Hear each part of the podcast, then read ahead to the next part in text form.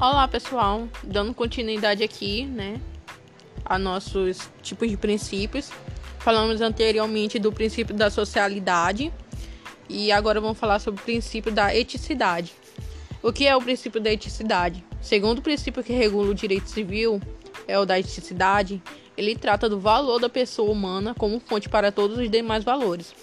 Aqui, a extensão e maior valorização da igualdade e boa-fé entre as partes assim como todos os critérios éticos que regulam uma relação.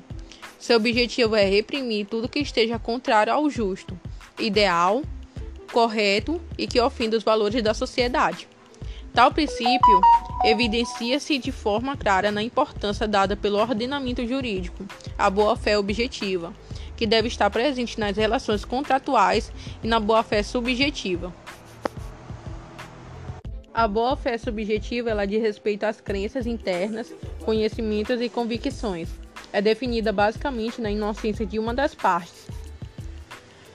Como, por exemplo, comprar algo de quem não é dono sem saber disso. Por outro lado, a boa-fé objetiva trata de fatos sólidos na conduta das partes de quem devem agir com honestidade. Dessa forma, é direta a relação presente entre o princípio da eticidade e o da boa-fé no que diz respeito à manutenção da lealdade e comprometimento entre as partes.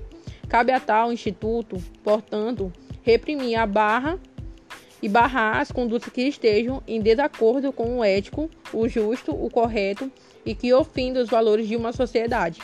Tal princípio, portanto, estabelece e evidencia a importância dos valores e das leis morais para uma melhor regulação da vida da sociedade. Gostou até aqui? Deixa seu like e até a próxima.